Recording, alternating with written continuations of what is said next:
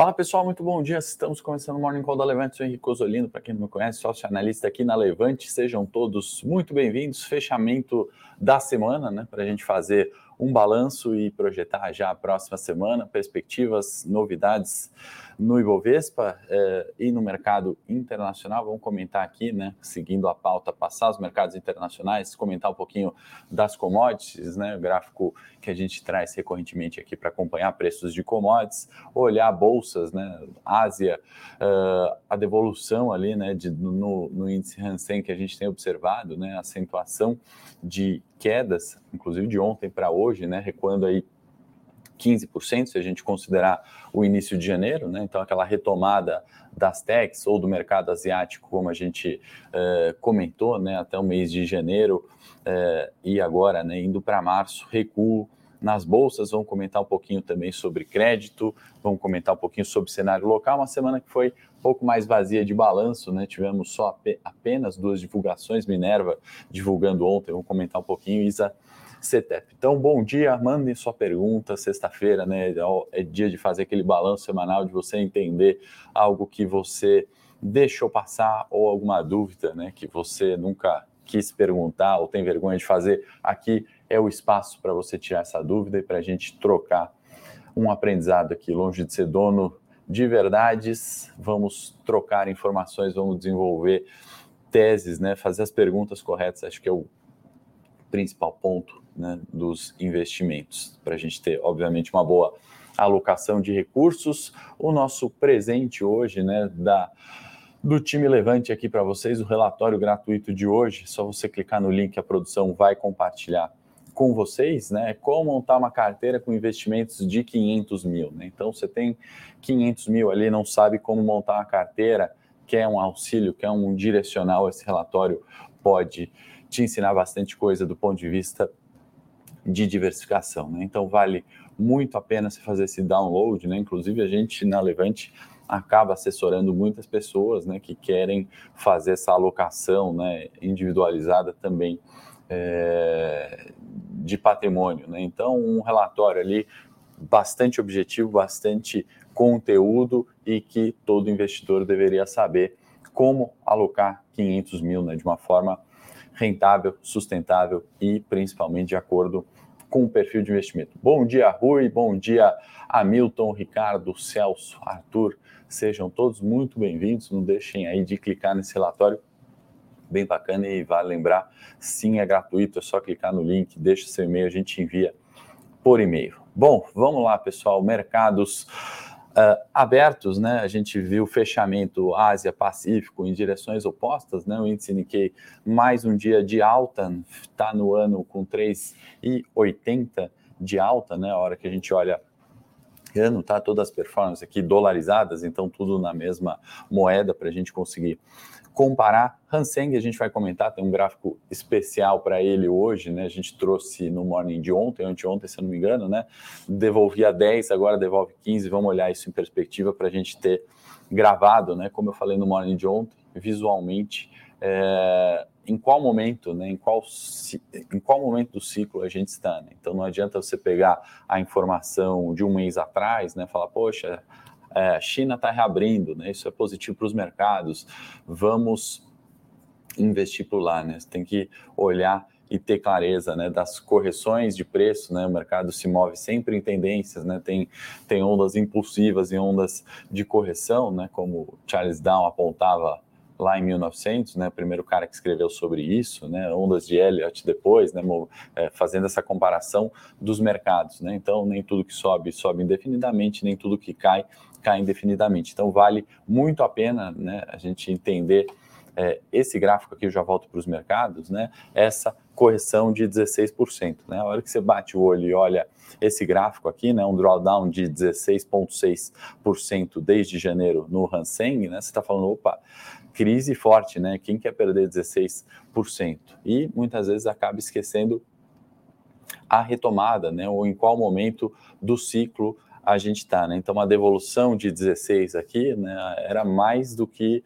é, esperado, né? Se a gente for olhar, é, vou colocar aqui também em perspectiva anual para a gente ter essa comparação e entender, né, e justificar que a recuperação de preços observada desde outubro, que veio muito em linha com aquele movimento né, de retomada de China, né, reabertura de China, olha só a retomada né, de outubro até o marco zero aqui, né, onde quase, é, se, se, a gente considerar o, o, fechamento de março, né, a gente praticamente zerou toda aquela queda né, que veio com o fechamento do Xi Jinping, a questão é, do coronavírus, né, aquele fechamento até questionável, né, onde tivemos protestos dos funcionários da Apple, protestos né, de, de, funcionários de diversas fábricas, dos moradores, né, com os fechamentos impostos ali é, junho e julho né, de 22. Então, se a gente olhar isso em perspectiva, né, de outubro até janeiro desse ano, praticamente a gente teve a recuperação dessa performance, né? E nem tudo que sobe, sobe para sempre. Aqui, os 16% de queda nesse momento aqui, né? Estamos falando de janeiro até fevereiro, né? É uma correção até que saudável ou esperada para os mercados, né? O grande ponto de interrogação que fica nessas correções aqui, né? Que chega próximo ali a fundos de abril e maio, né? Do ano passado, se a gente olhar o curto prazo aqui do último ano, é, o ponto de interrogação que fica é, ok, reabriu China, né? Agora essa retomada, né? essa demanda, ela é sustentável, é algo que vai de fato impulsionar né, preços é, das commodities, é, é o, o, encontro, né? Ou a, as é, as faltas né, do encontro de oferta e demanda, das cadeias de produção, decorrentes da pandemia, né? É uma normalização de fato, né? A grande pergunta que fica no índice Hang Seng que cai dois dígitos, né? 13%, a gente está falando de uma queda praticamente, né? Praticamente não, mais do que o dobro do Ibovespa quando a gente olha a Ásia, né? Como um todo, a exceção é, do fluxo positivo do Japão nesses dois dias, né? Então estamos vendo quedas, mercado asiático, acho que é importante ter, né? É, ter essa visão, se você está chegando no morning hoje, né, tô falando por que o cara está falando de Ásia, né? volto a lembrar aquilo que eu falo quase todos os dias. A gente tem que pensar os investimentos, né, o fluxo de dinheiro no mundo como sendo uma única cesta de dinheiro, né, um ser humano com bolso gigante e ele vai investir onde tem o maior retorno com o menor risco. Né? A hora que a gente vê é, essa retomada né, de, do índice Hansen, por exemplo, ele chega em múltiplos, né, naquela análise bem objetiva e rápida, né, múltiplo preço-lucro, por exemplo, uh, de China, chegou na média histórica. Né? Então, a apreciação de risco né, nesse cenário incerto, ela aumenta, então, tem saída ou realização de lucro, qualquer frase né, que a gente lê no jornal justifica essa correção daquilo que Dow falava lá em 1900 né, sobre o mercado se mover em tendência. Então, é algo que a gente tem que sempre olhar em perspectiva, porque se existe uma recuperação muito forte na China e uma melhora dessa visão risco, né, frente aos outros mercados, a gente vai ver um Ibovespa é, caindo de preços nesse período, um outro mercado emergente, né, os Estados Unidos podendo patinar, de repente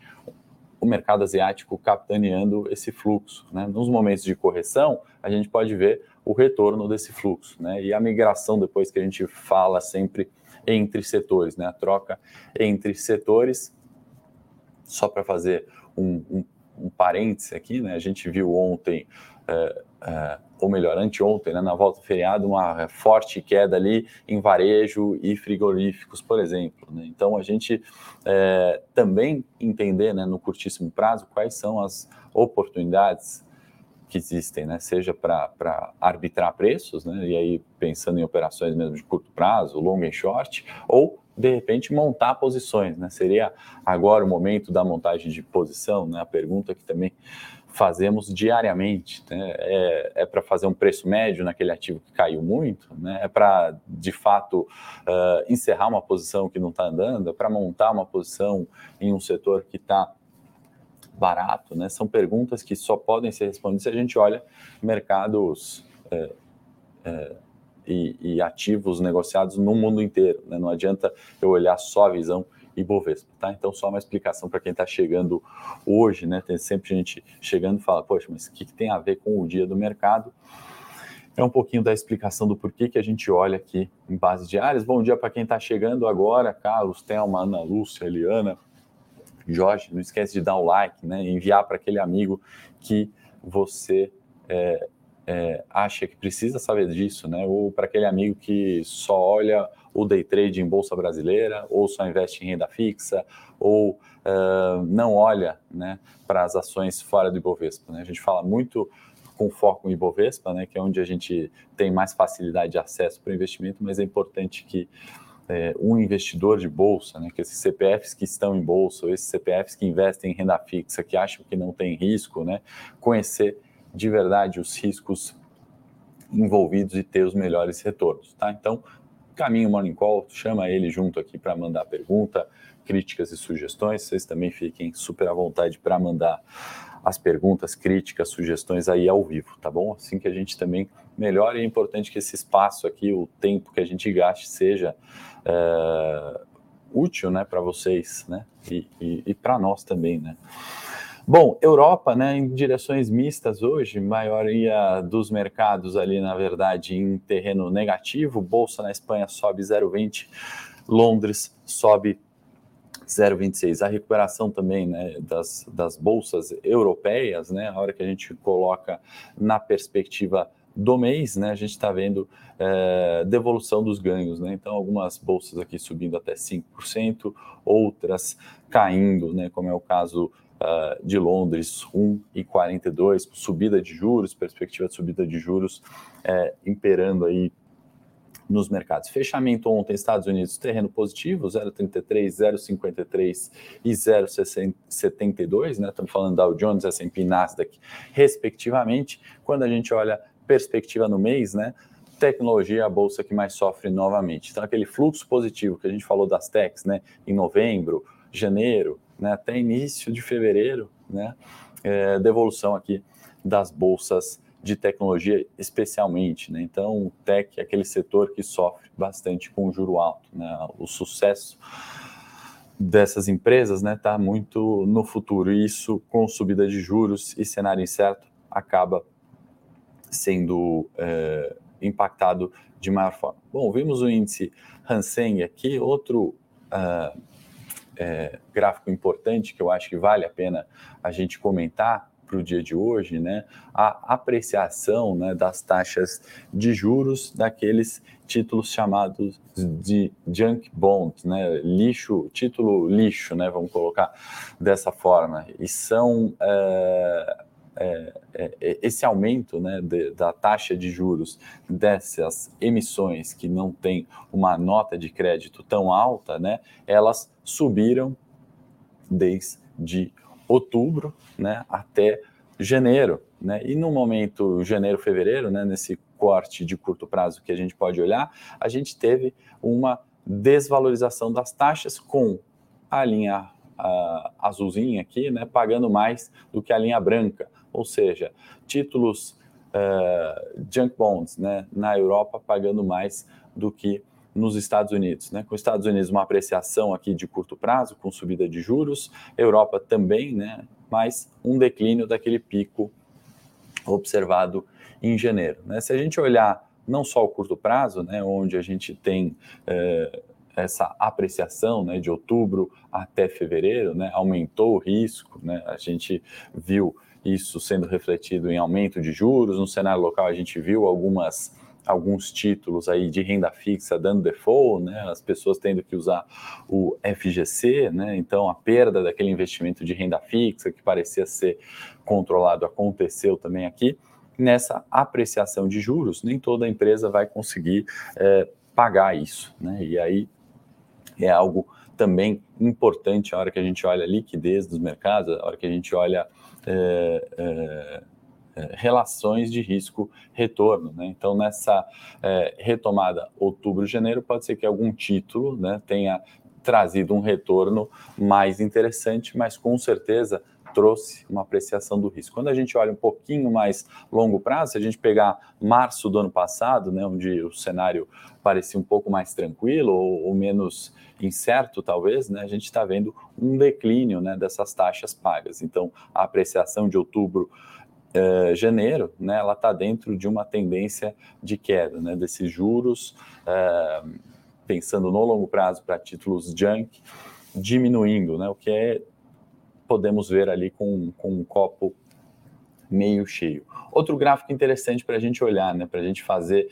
esse fechamento, entender as perspectivas, entender onde estão as melhores relações de risco-retorno e os momentos do ciclo, né, se estamos naquela onda de correção de preços ou numa onda uh, de impulsão, né, uma onda de alta ou uma onda de queda. Né? Acho que tem muita uh, coisa para a gente olhar. Né? O mercado se move em tendências. Né? Todo gráfico uh, sobe, cai, ou cai e sobe. Né? A gente tem que saber ler né, o que está acontecendo nos mercados. Né? Olhar um gráfico ele é, é extremamente fácil, né? algo muito intuitivo de fazer, mas por ser extremamente fácil, né, não quer dizer que é simples, né, e que é só bater o olho e entender é, e, e, trazer, né, conclusões rápidas é, com essa movimentação de preços, né, nem rápidas e também nem desconsiderar, falar, ah, sempre tem esse movimento, eu não consigo entender, né. Então aqui de novo, né, aqui a gente está comparando o que, né,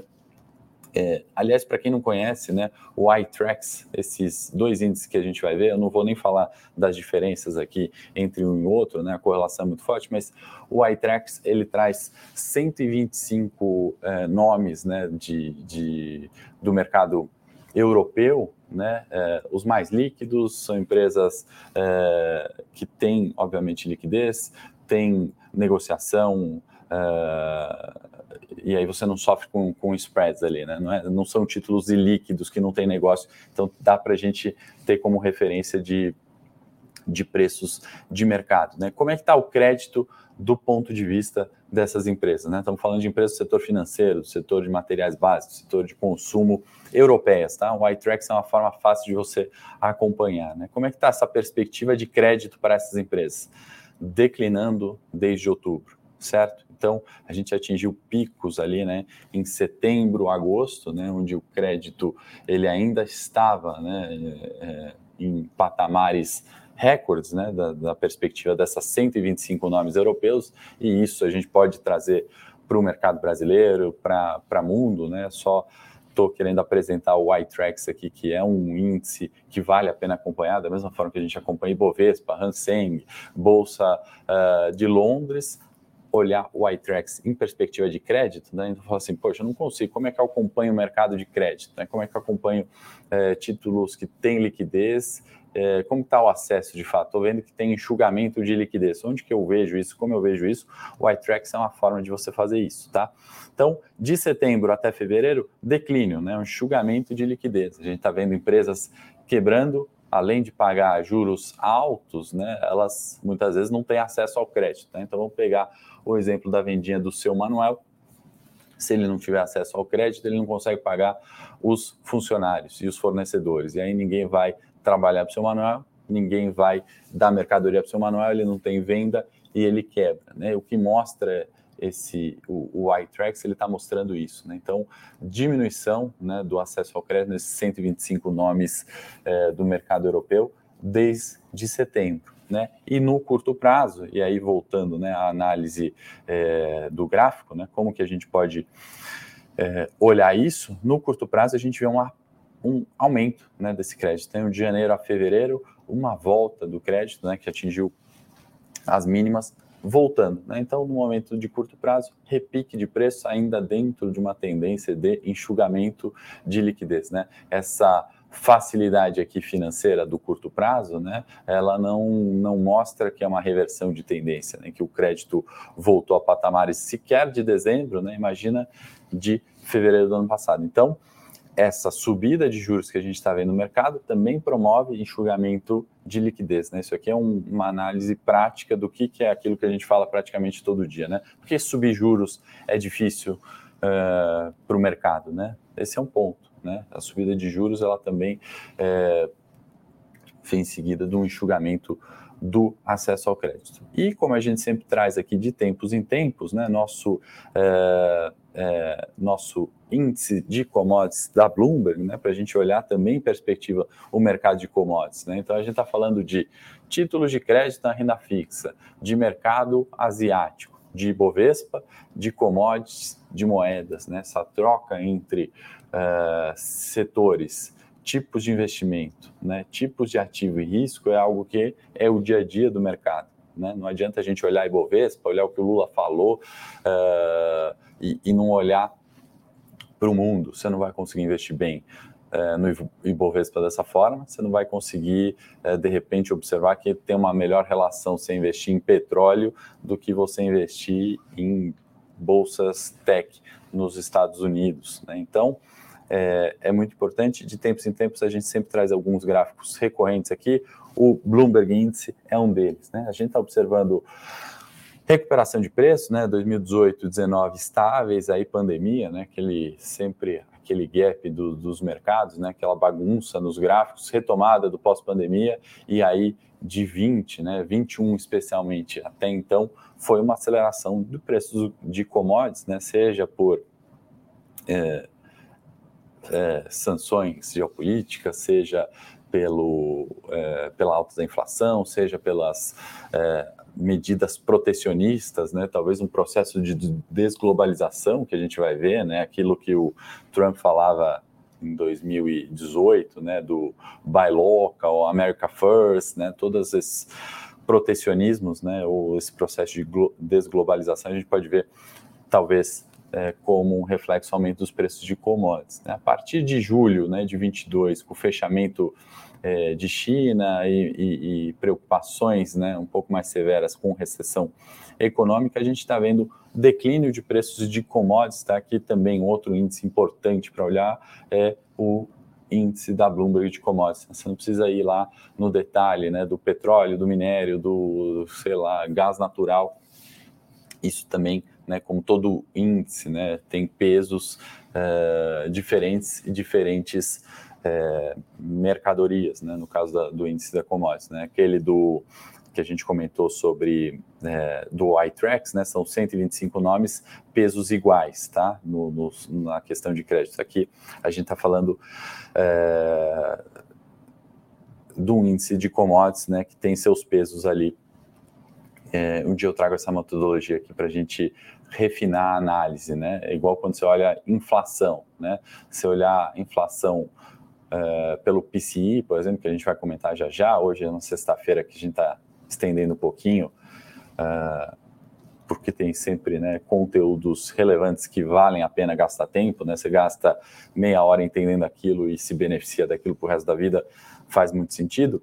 Quando você olha o PCI, por exemplo, que exclui é, é, energia e alimentos, né, itens voláteis no índice de inflação, você está olhando é, as outras cestas que compõem um outro índice que é a inflação. Por isso que a gente olha a inflação, né? E aí a gente pode ir no detalhe, né? Ah, a inflação subiu, mas foi só por causa de energia. Inclusive na agenda IPCA vai sair já já.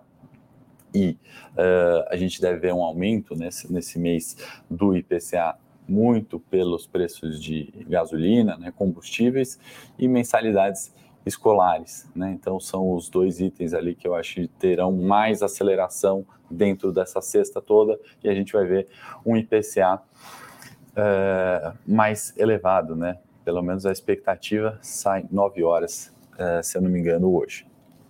Voltando aqui para o índice de commodities, só para a gente concluir, então, declínio nos preços das commodities está no curtíssimo prazo. Né? Então, nos meses de novembro, dezembro e janeiro, acho que fica evidente aqui, batendo o olho, olhando o gráfico, que é um declínio de preços. Né? A pergunta que a gente tem que sempre que fazer, né? esse declínio né, ainda é em níveis altos, né? Estamos em patamares é, dos picos ali de 2021, né? Não dá para desconsiderar aqui e falar, ah, não, vou sair que commodities é fria, né? Teve a vaca louca, Uh, e boi, né, é commodity, ave é commodity, lembrando o conceito de commodity, que é qualquer bem, né, item produzido em larga escala, sem diferenciação em diferentes partes do globo, né? Então, a hora que você fala de café é uma commodity, petróleo é uma commodity, né? Não tem ali é, grandes diferenças, né? Então, o preço é, do petróleo né, tem que ser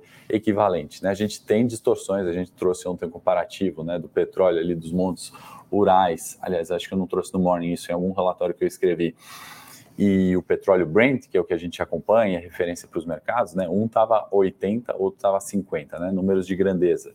Existem essas diferenças, mas elas não são uh, uh, corretas, entre aspas. Né? É isso que você pode arbitrar nos mercados. Né? Isso que uma operação, muitas vezes, de curto prazo, de long and short, tenta é, sanar né? essas distorções, esses erros de mercado. Né? Não faz sentido um petróleo é, tá mais barato na Rússia do que o petróleo dos Estados Unidos. Né? Tem questões geopolíticas, tem questões é, de favorecimento de preço, tem questões de dumping, tem uma série de outras é, questões envolvidas que são diferenças que a gente consegue operar, ter retornos. Né? É, mas, é, então, né, só para concluir, commodities ainda em patamares elevados de 2021, né? Então, não é aquele, aquele cenário de falar assim, não, não vou investir em commodities porque, enfim, teve vaca louca aqui, um caso para exportação de China para a China, isso vai ser ruim para os frigoríficos. A gente fez exatamente o oposto, né? Quem é assinante viu em um dia a nossa operação JBS, né? E aí é aquele tipo de operação que quem chegou agora no mercado, né? Muitas vezes vem afoito ali, vem panicado quando vê a notícia da vaca louca, né? Fala assim, Henrique, você tá louco, você recomendou JBS, você não viu a notícia? É evidente que a gente viu a notícia, né? Esse é nosso trabalho, é para isso que a gente está aqui, né? Para ver a notícia antes de você, né? Fazer análise para você não gastar tempo com análise. E é, entender né, qual momento do ciclo. Então, existiam as quedas muito fortes no setor de frigoríficos já há algum tempo. A notícia ontem contribui para esse viés que é ruim, evidente, ninguém quer é, parar exportações para a China, isso vai ter impacto em receita, né? que seja um dia, que seja um mês, se for a paralisação, só que não é a primeira vez que a gente vê esse cenário. Né? Em setembro do ano passado, eu acho que a gente até falou sobre isso no Morning de ontem, desculpe se eu estou repetindo, setembro do ano passado, é, a mesma notícia, anúncio de vaca louca, declínio, antes até mesmo das restrições né, do, das exportações para a China, é medida sanitária, né, tem esse caso, tem que isolar e para-se as exportações, e aí, obviamente, está mais do que correto do ponto de vista sanitário e de saúde, e a gente viu declínio de preço, depois valorização dos preços, né, JBS, Marfrig, Minerva, né, foram para as máximas naquele cenário. Então, algo que se repete, né? Então você pega aquela análise ali de dois anos atrás, traz essa experiência, analisa volatilidade, gerenciamento de risco, o mercado e a forma, né? Como você vai investir. Eu não estou falando de é, ter comprado, né? Eu ter recomendado é, as ações da JBS, né? Não estou falando de investimento tradicional, entre aspas, né? Se a gente colocar dessa forma, bolsa brasileira como investimento tradicional é, a gente está falando do mercado de opções, derivativos, né? Para que esse repique de preços que está num, num, cenário ruim, né? Resultado da Minerva foi ruim, né? Foi prejuízo, é, teve declínio em 17% de EBITDA. É, o mercado errou em projetar né, aquelas margens de dois dígitos para um setor onde é, historicamente são margens baixas, é difícil, né? E essas divergências de mercado que com experiência, com análise com o tempo, né, que é aquele cara que chegou ontem, ou no último ano, ou nos últimos cinco anos, não importa, né, é, ele se deixa envezar, né, ou pelo pânico ali dos mercados com essa notícia, fala, opa, vou sair do setor uh, de carnes. Né? Ele não olhou o gráfico da Bloomberg, ele não viu a tendência de preço, ele não entendeu o gerenciamento de risco que ele pode ter né, num ativo que fica extremamente depreciado. E aqui não estou falando que o setor uh, de carnes está uh, barato, frigoríficos em Bolsa Brasileira está barato, longe desse cenário, mas é operar essas divergências de preço. Né? Então, é, aquela alta é, da JBS ontem, né, significativa das ações, né, se a gente pensar é, em, em 5,5% em um dia, é bastante. Né? Como a gente potencializou isso? Né? A gente teve 59% de resultado em uma operação de um dia, e é possível, desde que você saiba o que você está fazendo, desde que você gerencie o risco, ou que você não saiba, contrate um especialista para isso, né, para gerenciar risco, para dar recomendações em oportunidades como essa, é, você potencializa via derivativos, por exemplo, via aquela é, opção, a call, né, que é o direito de comprar JBS. Né, no mercado você pode negociar isso, também é uma forma é, de investir. Né? Então você só consegue fazer esse tipo de análise, fazer esse tipo de é, tomada de decisão, se você conhece de fato qual é o risco, como é que estão as commodities no mundo, o que, que aquela notícia de fato vai impactar, seja em resultado ou seja no viés de mercado. Né? Se você tem uma noção do preço-alvo correto, né? se aquele ativo está caro ou se está barato, combinar tudo isso e uh, com o seu perfil de investimento, obviamente, e gerenciamento de risco, e tomar a decisão de uma forma rápida. Né? Não é fazer um day trade por fazer o day trade, né? ou é, fazer uma alocação em ações porque já caiu demais. Né? Não é essa análise. Uh, da JBS. Né? Inclusive, deixa eu trazer isso porque tem a ver com o tema de hoje do Morning e com muitas das perguntas que eu recebo, justamente sobre isso. Né? Poxa, caiu demais, vou comprar? Caiu demais, vou fazer preço médio? Né? Então, aquela pergunta inicial que a gente colocou né, no, no Morning Call, né? É hora de fazer isso? Não é hora, né? Eu vou adivinhar fundo, né? Outra coisa que o investidor iniciante, aquele que não assiste o Morning Call aqui com a gente, é, ou não aceita aí o seu encaminhamento, a sua curtida, é, acha que é besteira, né? Fala assim, ah, é, é cassino, né? Chutar a bolsa, ela é volátil, né? Fica tentando adivinhar fundo, né? Tentou adivinhar o fundo da JBS aqui, depois aqui, né? Aí, poxa, saiu de 40, foi para 30, tá barato, né? Se for olhar só a ótica do preço, vou comprar, né? Depois caiu, aí fez novo fundo em 23, e aí? Compra mais, o dinheiro é infinito, né? Você é dono de um hedge fund que está muito certo da tese que JBS vale 40, e quanto relatório de banco gringo, né, de banco local, de, enfim, né, tantos players de mercado falando que JBS está barato, né, estão com preço-alvo a 40, 30.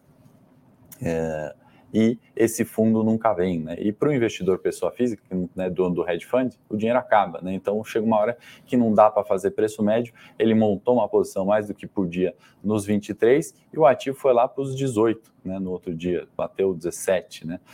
É, só que aí ele não tem mais preço médio, ele está extremamente posicionado, ele está perdendo mais de 50% né, da posição de preço médio, né, que muitas vezes é descabida, né, ele está fazendo só para ficar no zero a zero e fala, poxa, qualquer repiquezinho eu saio e não sai, tá? E longe de também falar que a gente só acerta, né? Aqui eu lembro exatamente deste candle aqui, a gente estava comprado em JBS, e aí não no, no, na estratégia de opções, mas na carteira semanal e um dia a gente pegou essa alta da JBS. Né? E aí eu fiz a recomendação da gente postergar um pouquinho o alvo, né? Porque o cenário era tão positivo e aquela alta tão expressiva, né, de um dia poderia indicar, né, que além do alvo, não me lembro exatamente se era 10% para ação naquele dia ou 12%, 15%, geralmente alvos do semanal giram em torno disso, né, que eu busco no, no produto do trade de 5 dias,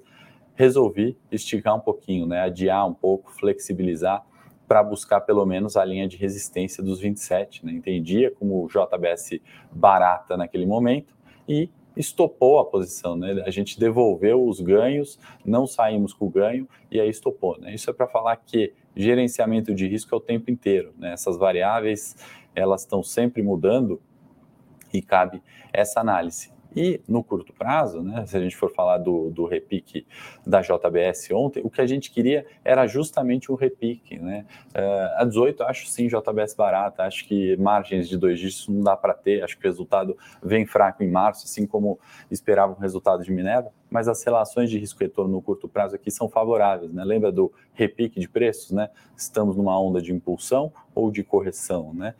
Lembrando que é uma tendência de baixa. Então, é, numa posição de curto prazo com risco controlado, você pode fazer né, esse tipo de operação sem querer ficar adivinhando fundo, né, quando já caiu demais e é a hora de comprar é, um ativo, né, longe de day trade pelo day trade. É uma estratégia que você gerencia risco e é, espero aí que os assinantes tenham se aproveitado dessa operação com JBS. De novo, né, só para contextualizar da nossa do porquê, né? Muitas vezes é, a gente fala do mercado asiático, como eu abri, ou a gente estava falando de commodities ou de um crédito do iTrax, né? Um índice que você nunca viu, provavelmente, né? Pessoa física é, realmente acaba não olhando tanto para isso, mas são informações que em bases diárias, né, você vai acumulando, vai salvando, você consegue replicar em qualquer momento, tá? Então, índice de commodities ainda elevado, apesar do declínio do curto prazo. Outro gráfico para a gente comparar aqui, só para a gente colocar, né? Então, estamos falando de um dólar mais forte, né? De uma apreciação do dólar em virtude de toda a discussão de juros, né? Que a gente está tendo uh, no longo prazo e recentemente a volta daquele cenário base, né? Que juros sobe ou fica alto por mais tempo, que a inflação uh, não está controlada.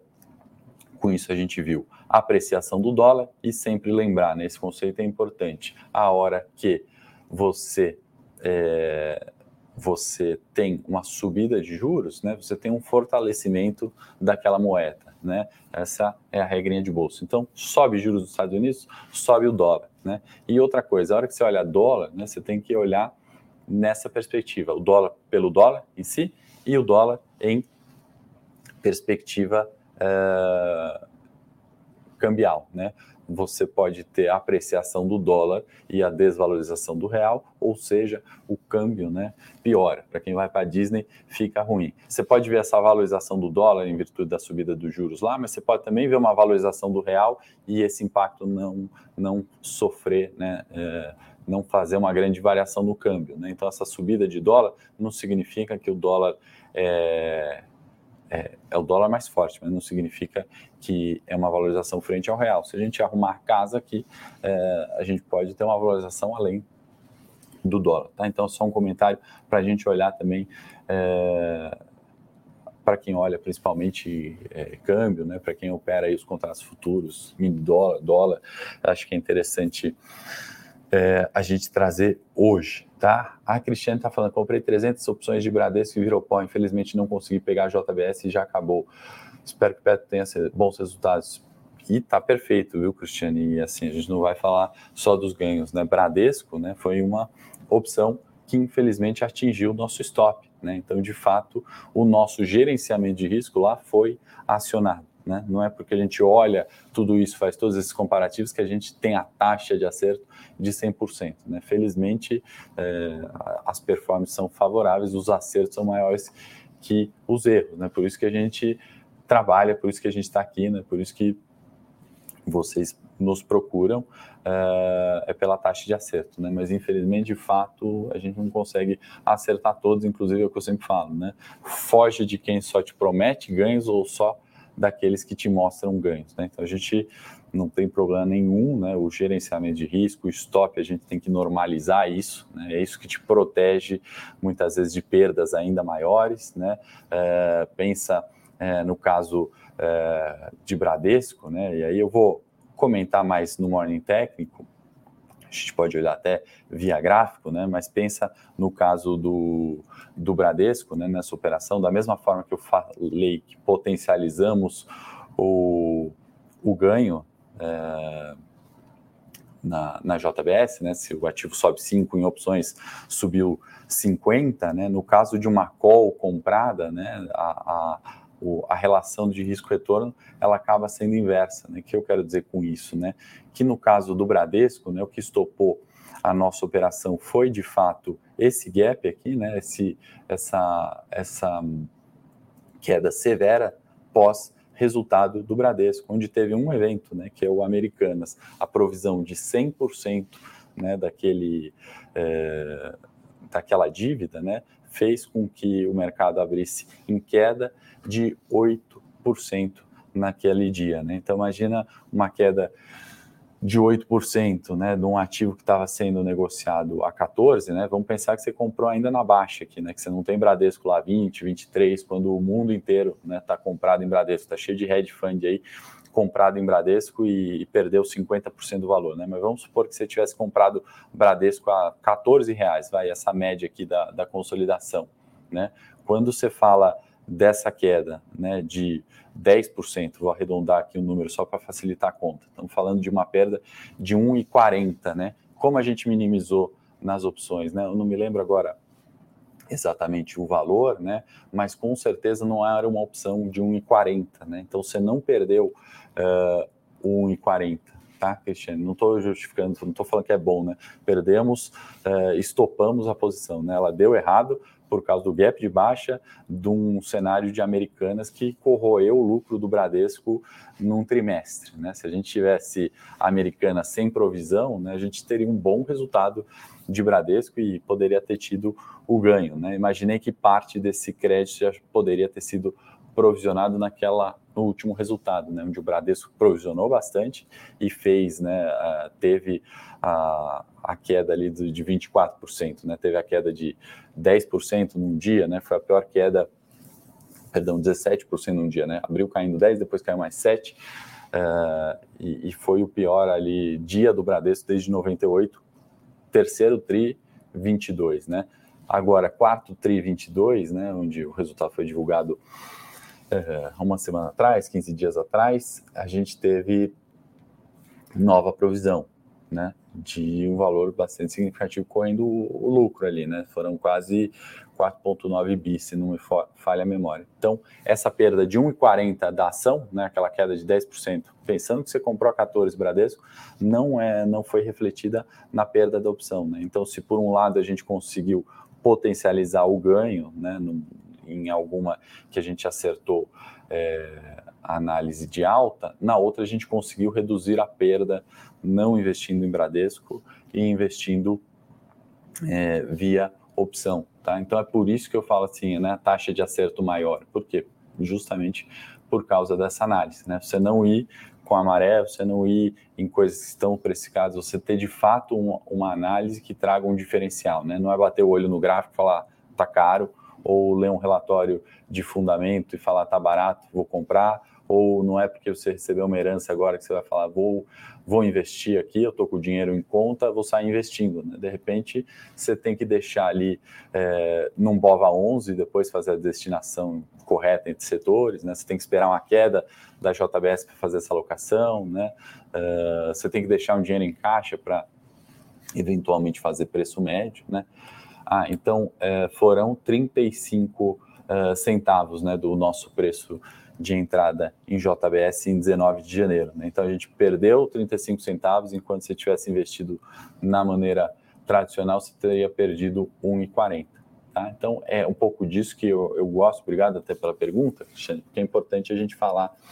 É so, é, nessa perspectiva né, de gerenciamento de risco, é, da importância do porquê seguimos a estratégia de estopar, né? Porque a gente não rolou aquele ativo, não fizemos preço médio, não quisemos ganhar tempo, porque a definição de tempo, de perda e de perfil estava feita pré-entrada, né? Porque se for fazer isso pós-entrada, em qualquer investimento, é, não vai ter sucesso. Né? As pessoas que param são essas que não têm a clareza do risco, do retorno, né, do perfil, né, e, e, tudo bem, né, ninguém tem que ter o mesmo perfil e a mesma propensão ao risco, né, somos pessoas diferentes, um vai querer muito mais risco, outro vai querer muito mais segurança, e a gente tem que trabalhar com isso pré-definição, né, pré-entrada dos ativos, é isso que vai trazer uma maior taxa de acerto, é isso que vai trazer uma estratégia que você replique, tá? Então, se você vê, geralmente, né, eu falo mais das perdas, inclusive, do que dos ganhos, porque a hora que a gente fala de ganho, né, se, se a pessoa, né, eu sei que os 70 ao vivo uh, entendem muito bem isso, né, uh, uh, mas a gente está falando de um mercado aí que tem 200 milhões de pessoas, né, ou, aliás, temos mais brasileiros que isso, mas pelo menos 100 milhões de pessoas ali que estariam aptas, né, a investir, é, a gente ainda tem um mundo, né? Aqui estão 70 ao vivo, mil vem a gravação, ótimo, né? Tem 16 mil lá no meu canal, obrigado também, faço essa recomendação, quem quiser se inscrever já já, começa o Morning Técnico com atraso hoje, a gente se estender um pouquinho, é, mas não tem problema nenhum, acho que são conceitos importantes, vale gastar o tempo. Uh, a gente tem aí, né, 195 milhões de pessoas que não têm essa noção e vão achar que bolsa é cassino, que renda fixa é cassino, que tesouro é cassino e não vão fazer o dinheiro trabalhar para elas, né? Não vão poupar, né? Vão estar tá sempre naquele lado dos que vão tomar o crédito, né? Não no, dos que vão dar o crédito, né? A gente tem que trabalhar para estar tá no lado do, do que fornece o crédito, né? A gente tem uma renda extra, né? Muitos aí têm os seus trabalhos e é, acabam esquecendo um, potencial de renda extra, né? Você consegue ter essa renda extra, você tem uma poupança, né? Você consegue emprestar para outras pessoas e receber juros por isso. Né? Quando a gente compra uma ação, é um pouco isso que a gente está fazendo, né? Quando a gente entra num IPO, né, a gente está dividindo o risco, né, de ser sócio daquela empresa. Né? Quando a gente compra uma renda fixa, a gente está emprestando nosso dinheiro, seja para o governo fazer alguma coisa e remunerar nosso capital, seja para uma empresa, né, debentures da Taesa, o que, que são? Você está dando o seu dinheiro para ela te dar o retorno. Então a gente tem que estar tá do lado disso. Você ouvir, eu sei que tem essa noção, é, mas sem, sem 100 milhões aí que não tem essa noção. A gente tem que trabalhar juntos, conto com vocês para levar esse conhecimento. Por isso que eu falo sempre muito mais das perdas, né? O, o, conhecer o risco vai te possibilitar o retorno, não é o contrário, né? Não é, é estimar o retorno e, e, a hora que vem o risco você não está apto a, a, a, a gerenciar isso, né? Existem, acho que o assunto hoje do Morning, né, foi esse, né? Existem uma série de formas de você olhar e, e conseguir replicar estratégias de sucesso. Dá trabalho, né? Por isso que eu tenho emprego no final das contas. Né? A minha renda é essa, né? É prover esse tipo de informação, né? Minha, minha, minhas horas do dia são para isso, né? São para olhar índice de commodities, índice de crédito, uh, preço uh, alvo de um ativo, né? Se aquele ativo está barato, está caro, e prover esse tipo de informação. Esse é meu, meu minhas oito horas diárias, ou, ou melhor, 16 horas diárias, né? Não sou CLT. Então, é prover isso, né? Quem é engenheiro aí que está me vendo, quem é motorista de Uber, quem é professor, né? Quem é médico, não tem o tempo de ficar 16 horas no dia olhando isso, né? Então, é, vai ter aquela renda extra da poupança, né, com maior dificuldade se for seguir com as próprias pernas, né? Quanta coisa a gente falou aqui, que é para falar em meia hora, então hoje falamos em 47 minutos, né? E nem é tudo, né, que a gente tem que olhar para ter a operação de JBS, para saber o risco do Bradesco que a Cristiane comentou, né, para fazer é, a alocação do nosso relatório aí, quem não baixou ainda, baixe, né, o como investir 500 mil, né, esse relatório gratuito, né, um resumo ali, um compilado que a gente tenta condensar e, e prover né, para as pessoas. É, e, e, quando a gente fala de risco, a gente fala de volatilidade, né? Talvez quem está nos assistindo não sabe que a volatilidade do Ibovespa dos últimos 10 dias está em 18, né? Isso é um nível elevado de volatilidade. Esse é um nível elevado de risco, né? Uma vol de 18 uh, ah, e falar que você só vai acertar, a única certeza que eu tenho é que você está mentindo, né? Não vocês, obviamente, mas a gente vê gente na internet falando isso. Não, não existe, né? Não existe você ter 100% de acerto com uma vol de 1. Imagina você com uma vol de 18. Então, olhar tudo isso faz parte, tá bom? Então, assim, para todo mundo que começou agora também, ou que ainda está perdendo em bolsa, ou que tomou o default lá do, não vou citar o emissor, da renda fixa, né, que deu perda, né? ou quem estava investindo em Americanas, né, viu o capital se esvair, né, vem com a gente, vamos juntos, vamos olhar onde é que está o erro, né? O erro não está com a Americanas que fraudou, aliás, está, né? Eticamente errado, é, crime e o erro está ali, mas o erro está em você que só investia na Americanas, por exemplo, né? O erro não está no ativo de renda fixa dessa semana que defaltou, né, que foi é, perda ali, a renda fixa, né, errado tá quem foi para a renda fixa sem saber dos uh, riscos, né, errado não tá o Nubank colocou o nome de um título lá de, um fundo, né, é, renda garantida, esqueci até o nome do, do fundo, é o,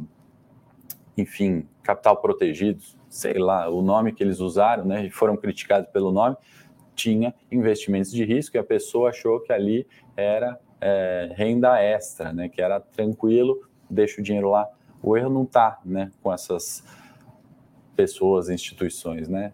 Na verdade está com eles, mas o erro está no investidor que não toma as rédeas, não olha de fato aquilo que está colocando dinheiro não se informou da forma correta, por desconhecimento. Né? Então a gente não pode alegar desconhecimento na hora que a gente põe nosso dinheiro, né? o nosso trabalho.